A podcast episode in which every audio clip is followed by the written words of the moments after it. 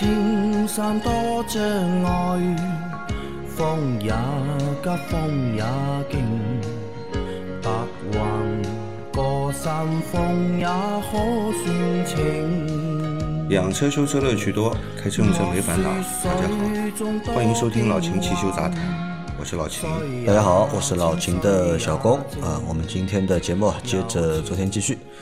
第一个问题，呃，秦大师、杨老板、阿 Q，你们好。前几天天冷啊，零下十度左右，一九款君威，两万六千公里，车停了一个周末。周一早上打火提示，维修安全气囊，报气囊警示灯熄火，重新打火，依旧如此。没理会，开去单位。中午气温升高，再去打火，故障灯消失。此后一周没有出现此现象。请教一下，这是天冷冻的偶发故障吗？有没有必要去检修一下？谢谢老粉丝，祝节目长红。啊，我觉得这个就是个偶发现象嘛，对吧？一个偶发故障，你只是碰到那一次之后也没有，对吧？那么。冬天啊，零下十几度，你说这么低的温度，这个发动机的冷车着这个点火以后啊，它这个工作啊，可能是是不正常的，嗯，是不正不正常的啊。那么极低的温度，对吧？这个工作环境又恶劣，这个该打上来的机油，因为零下十几度，机油流动性也会变得比较差，嗯，对吧？造成这个发动机偶发的一个失火，嗯。并点亮了故障灯，我觉得这个没必要太过于去纠结这个问题。你之后这个也没碰到过相同的问题，那就不要去担心它了，不要去担心啊。好的，来再下一条，秦师傅啊，是我是我对吧？我的飞度 GK 五开空调外循环到三档或者四档，最大就是四档。会有哗哗哗的声音，切到内循环就没有声音，请问是什么情况？就是大风量的时候开外循环，呃，你去检查一下你的那个内外循环的那个切换的那个翻板有没有什么问题？就切换的那个翻板啊，或者是翻板周围有没有树叶？嗯，都有可能啊，可能就切换到外循环，对吧？有树叶或者有东西卡住、卡到了或者碰到了。有这个哗哗哗的声音，对，这个气流往里面吸嘛，呃，要三四档高转速的时候，进气量也大，嗯，会不会是这个树叶什么卡在那里，风吹的它哗啦哗啦响，或者是翻板本身这个有松动，啊，气流导致它这个哗啦哗啦的响，都有可能，都有可能检查一下，嗯，和风扇没有关系，和风扇没关系啊，只是可能和翻板会有声音的话，不管你内循环外循环都会有声音，都会有声音啊，好的。呃，来再来一条，秦师傅啊，上高速后胎压检测开始报警怎么办？没带任何工具，是无视继续开，还是停下来叫救援？我昨天早上天还没有亮，上高速后胎胎压检测开始报警，当时内心很慌，也没感觉到有任何异样，就放慢速度继续开，开到服务区停了检查一下，没有看出问题。到市区师傅一查说后胎缺气了，我想问一下。胎压检测黄灯亮了，如果没有管，后来严重了，有没有其他的警示提示？有没有必备随车携带打气兼检测的工具？推荐一下。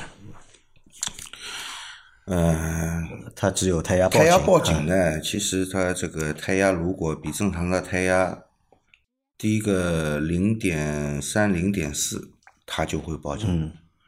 啊，正常我们胎压是达到二点三到二点五之间嘛。如果真的低个零点三、零点四，其实开还是能开。一般低，我的车是低于二，它就报警一点九几了啊，他就报警了。二点零对吧？二点零几，他还不报警啊？对的呀，低了零点三到零点四嘛，他就报警了，嗯，对吧？那么也也不属于是个非常严重的缺气。那么一旦出现胎压报警。首先，我们找这个有条件的地方，可以停下来检查一下胎压，嗯看看轮胎的外形。我们通过肉眼观察，嗯它有没有严重的变形的问题，对吧？因为缺气严重，它外观肯定变形严重嘛，轮胎变得很扁。如果缺气严重呢，建议更换备胎。如果缺气不是很严重的，我们反正高速公路上几十公里嘛，嗯，就一个服务区，一个服务区去服务区这个打一点气，或者是有轮胎扎掉漏气的，可以补一下胎。嗯。啊，这个都都可以的啊，没什么问题。就目测这个轮胎还正常，就可以继续用。对，坚持到服务区。对，那如果目测啊已经瘪掉了，啊，那么就换那就换个备备胎吧，好吧，要不然这个轮胎一滚就滚废掉了嘛，对吧？到时候就不是补胎的事情了，要换胎了。那像这种就是胎胎压报警啊，它会报两次吧？因为他说先是亮黄灯嘛，会不会后面再亮个红灯给你？嗯，没没没有，没那么高级啊，就就那个黄灯一直亮。就那个黄灯一直亮。对啊，好的啊，他还问啊有没有就是随车必备对吧？携带的可以打气检检测的工具。有啊，你买一个电动电动打气棒嘛，对吧？建议买那种插点烟器的。嗯。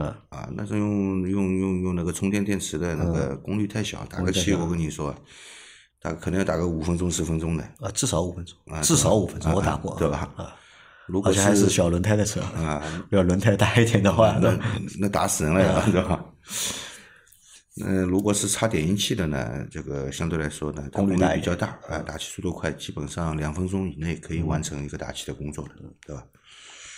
呃，就是如果是插点烟器的，那在车辆发动机不熄火的情况下使用，啊，你别把钥匙关了以后再打开电源，嗯去打气，正好你的那个电池使用寿命也快到了，啊，好了，电瓶没电好了，待会儿轮胎 气打好了，车子发不着嗯了，对吧？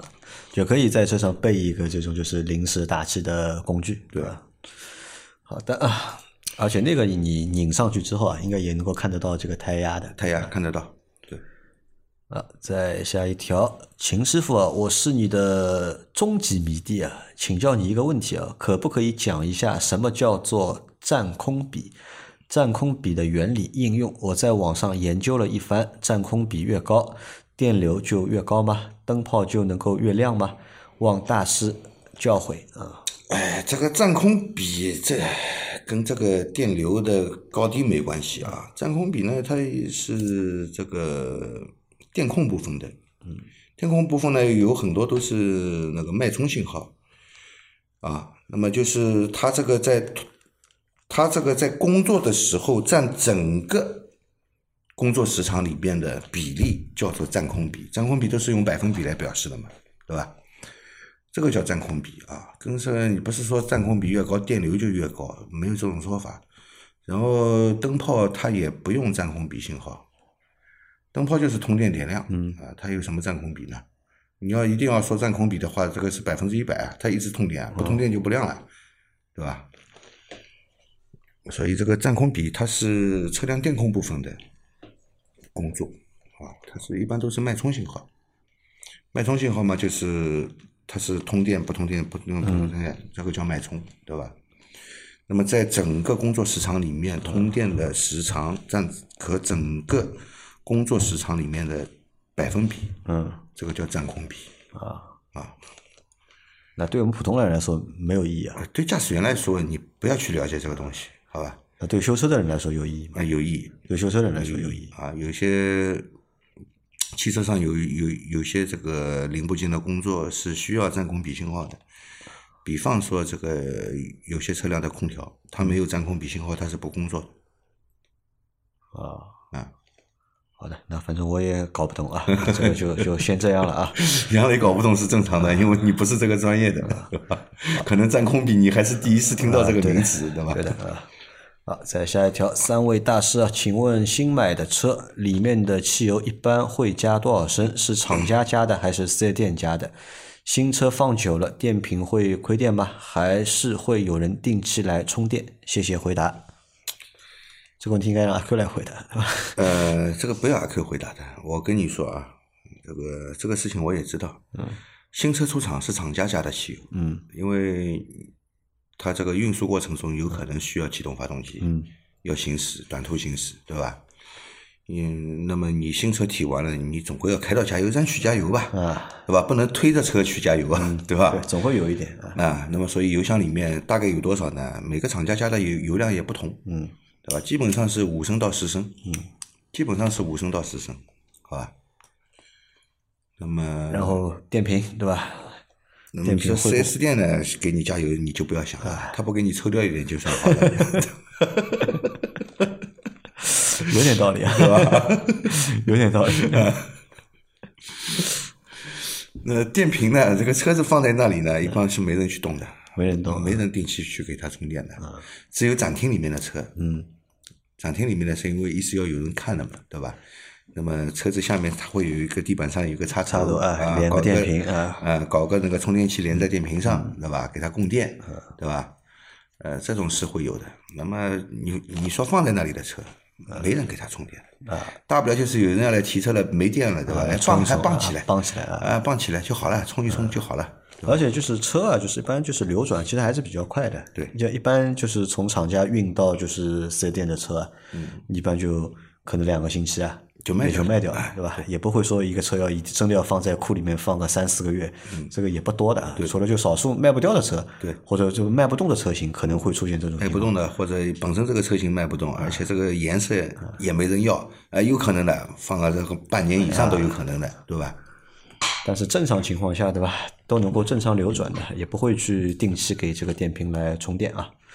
来，再下一条，三位大神好，节目中提到用全合成机油更合算，我的车一年也仅跑七千公里左右，一点八 L 的自然吸气发动机，平时也就矿物油，这样的低端发动机用全合成油会不会不合胃口？啊？好问题啊，啊，好这个问题。问得好，就是我我的发动机呢是一个自然吸气的，也没那么高级，而这车子呢也不是什么很高级的车，那是不是我我这个发动机啊用这个比较好的机油就不合胃口，反而不好？对，我来跟你说，任何发动机，机油用好的，肯定是比用便宜的要划算。对，你别看机买好的机油贵，嗯，但用下去以后啊，长期来说，以及它的一个就是个保养的间隔时间来说，机油越高端越划算。啊，所以这个其实我们要搞清楚机油到底是派什么用的，对吧？机油在就是工作当中它到底发挥哪些作用，对吧？那再搞一搞，再搞清楚，对吧？发动机的一个工作原理，对吧？对，你高端的发动机和低端发动机，你基础的工作原理它是一样的呀。啊，对的，它该被润滑的地方，该被就是降温的地方，对吧？它都是需要的，对的对吧？那该所以就是不要觉得自己的车便宜，对吧？我就可以用便宜一点的，对吧？就好的也能用，对吧？你用便宜没毛病，对吧？但你用好的肯定会对你这个发动机啊只有好处啊，没有坏处。然后机油级别高，它润滑性各方面的表表现都好，清洁性也好，发动机里面长期使用也不会脏，也不会有有油泥的沉积。第二，润滑性好了，你发动机工作的时候阻力小，还省油，对，燃油经济性也好，对吧？其实机油上面多花一点油啊，嗯，你这个跑个一万公里省下来的汽油啊，嗯可能都比你这个差机油和好机油的这个差价要要多啊。对，还有你还再考虑一下，就长期的一个就是维护保养，对吧？你像你一直用矿物油，对吧？你用矿物油的话，你那个润滑道里面就肯定会有油泥，啊对吧？你清一次油泥，对吧？也要钱，肯定要钱，也要钱 对吧？几百块你逃不掉啊，对的，对吧？所以啊，就是条件允许啊，如果条件允许的话，对吧？大家可以给自己的就是发动机啊，自己的车啊，对吧？用稍微好一点的机油。对。啊，再来一条啊，三位大师好啊，听前面一集啊，说别克六 AT 变速箱涨价了，才六百元，我的是大众六 AT，问过四 S 店，说要两千一百元换一次，好贵哦，对吧？小程序某虎平台看一千两百吧，说也是爱信专用的，我该怎么办啊？魏领一八款啊，五万多公里了，呃，怎么办？其实很简单。嗯。呃，每个厂家用的油是不一样的。嗯。呃，不同的变变速箱，你适用的这个变速箱油肯定是不同的。嗯。那么你也没必要去纠结这个问题，因为大众厂里面就是这个价钱。嗯。两千一好像不止，我觉得。上反正上海这里这个六速变速箱，去四 S 店保养的话，换油的话，它是更换一个滤清器。嗯。呃，拆除油底壳，更换油底壳、密封垫，嗯，那一套全部弄好是两千八。两千八，嗯，上海是这样，要么你们当地会便宜一点，或者是他们有优惠活动。啊，就是你没有 get 到他这个问题的核心，对吧？那么他在对吧？他在哪里啊？某虎上看到一千两百块，他就想问一下，到底某虎上一千两百块能不能去换？某虎上面嘛，他肯定用的不是原厂的变速箱油，不是大众原厂的变速箱油，对的，那个滤清器可能也不是原厂的第三方的，嗯，对吧？那个密封垫嘛，也就不给你换了呀，对。不啦？啊，或者是拆都不拆，哎，油底壳都不拆，油底壳都不拆，那个滤清也滤清不换器也不换，啊，直接把油一放给你一加，嗯，吧，这个一千两百块的话，它的利润比四 S 店还要高，对吧？其实四 S 店这些材料它进价也不便宜的，嗯，对吧？四 S 店它那个一个油底壳垫就好几百了，进价。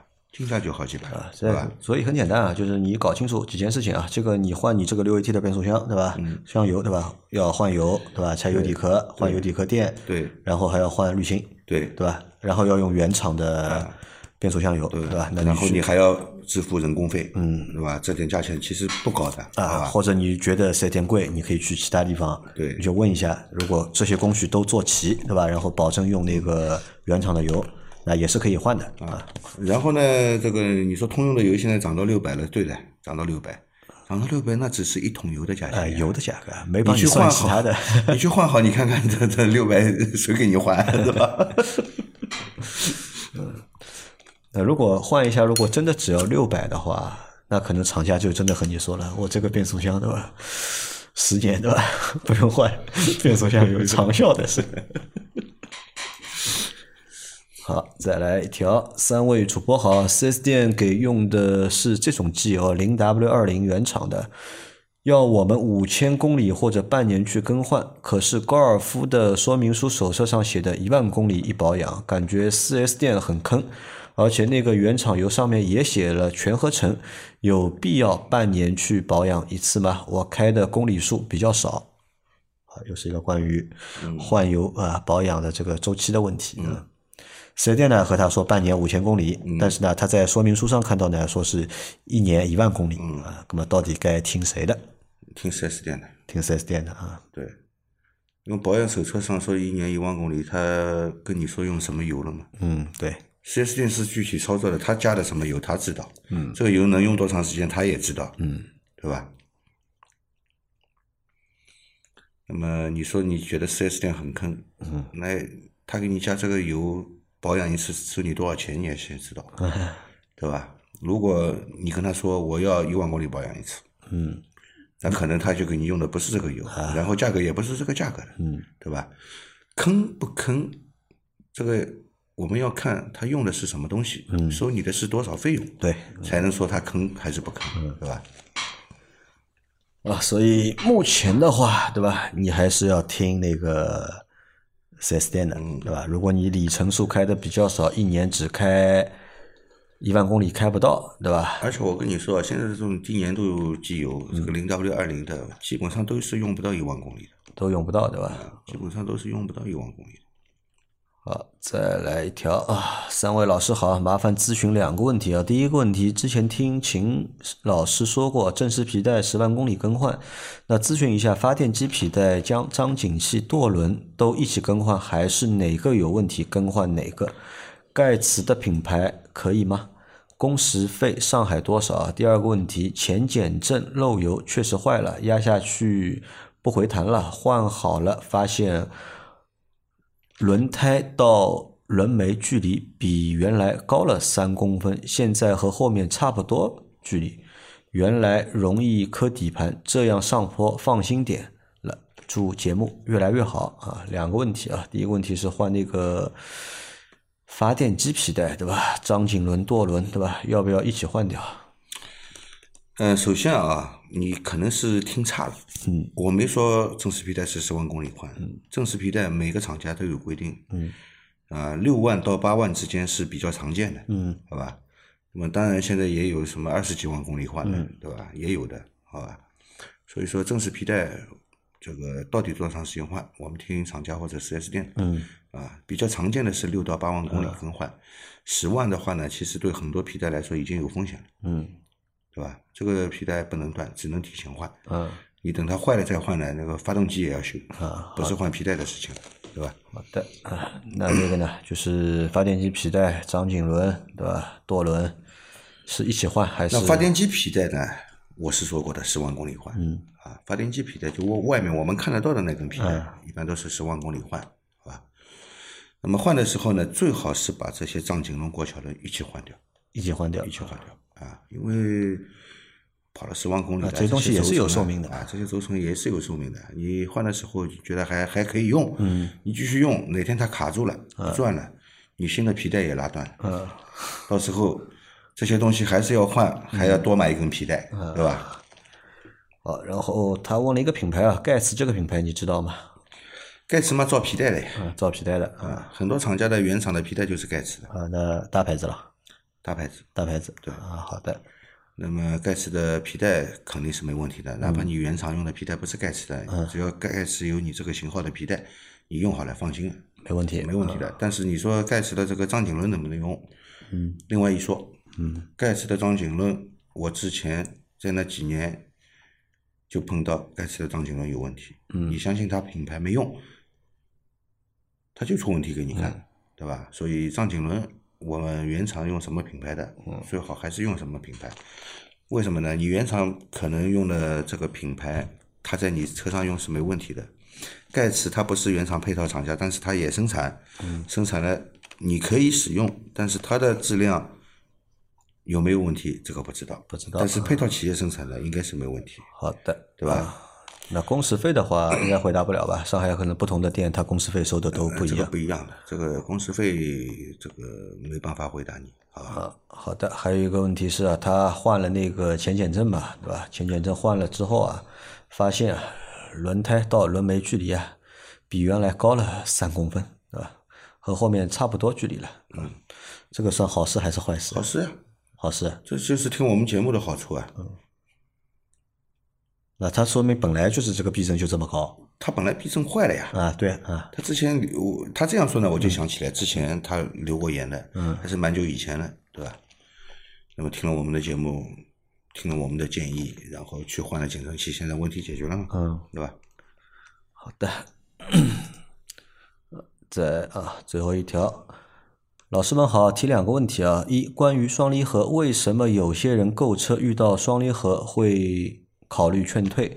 很多百万级的车都是双离合，七速或八速啊，帕拉梅拉、马 can、奥迪 R 八、AMG GT 系列等等啊。二，之前在车库有忘记关窗的经历啊，后来时不时习惯性开车的时候，喜欢按一遍四个玻璃关窗按钮，经常有这个习惯，会不会影响玻璃升降系统啊？就是基本是关闭的，但是长时间等红灯什么的时候，喜欢再按一下，按四遍关窗按钮啊。那两个问题啊，一为什么很多人看到双离合会头疼，对吧？看到双离合的车型就劝退了，对吧？然后有很多高级的车，对吧？又用双离合的变速箱，因为永远不懂车的人比懂车的人要多得多，嗯，好吧？再加上一些这个自媒体的人不停的在这个吐槽，嗯对吧？那么的确，之前大众双离合呃出过问题啊是出过问题，对吧？那么，所以给大家留下了心理阴影。呃，但是我们要这么看待这个问题啊，就是大众的双离合不代表所有的双离合，对吧？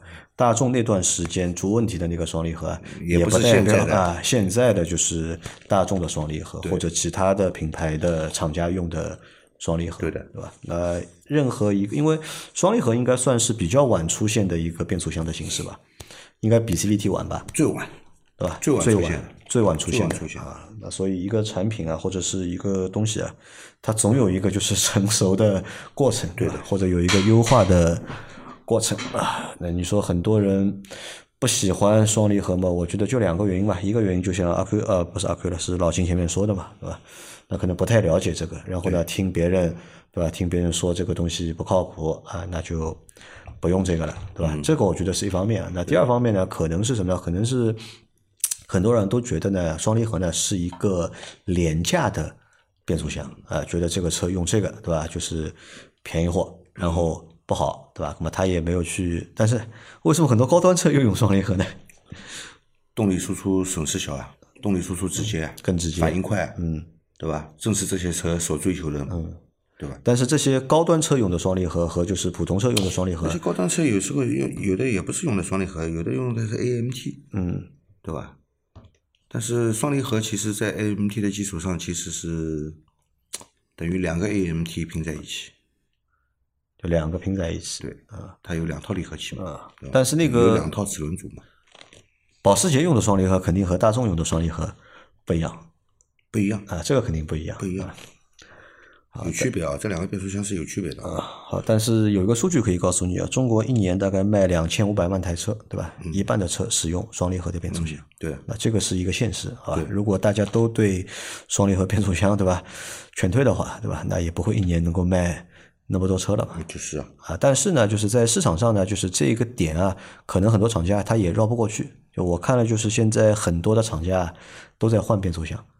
啊，之前用那个双离合的，那么他觉得可能有的人就是不喜欢双离合，他呢就给你一套六 AT。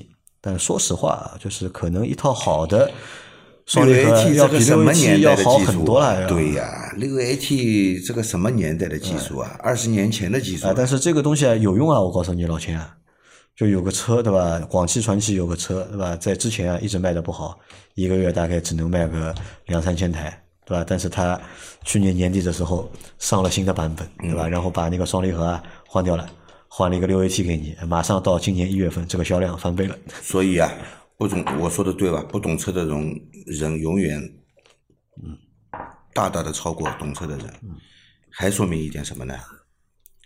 傻子永远比骗子多，傻子比骗子多。傻子永远比骗子多，对吧？好，然后第二个问题啊，是关于他用那个升窗键，对吧？他每次对吧，总喜欢就是习惯性去关一下窗，啊，他说会不会用多了那个东西用坏掉？会吧？啊，我有这个习，我也有这个习惯这个。习惯不好，真不好。为什么啊？这个升窗键，你只要去触碰它，它这个起升窗电机就会工作。那么现在大多数的车都有带一键机一键这个升降，一键升降呢，其实它电机里面带了一个带了一个传传感器，带了一个霍尔传感器，它只要有转速信号，它就持续供电，直到它玻璃升到顶，顶住了停掉了，那么转速信号消失了，它才断电。那么不管你车窗已经升到位了，你去扳一下，啊它没有转速信号的，嗯但是之前的那两到三秒，它是持续供电的。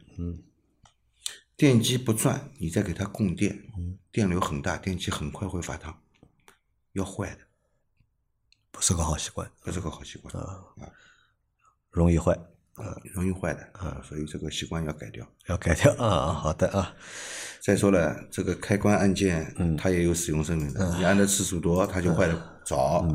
这个电机经常这个不在嗯无法启动情况下，嗯电机的启动电流是正常工作电流的几倍，你知道吧？不知道四到六倍。四到六倍啊，那蛮厉害的。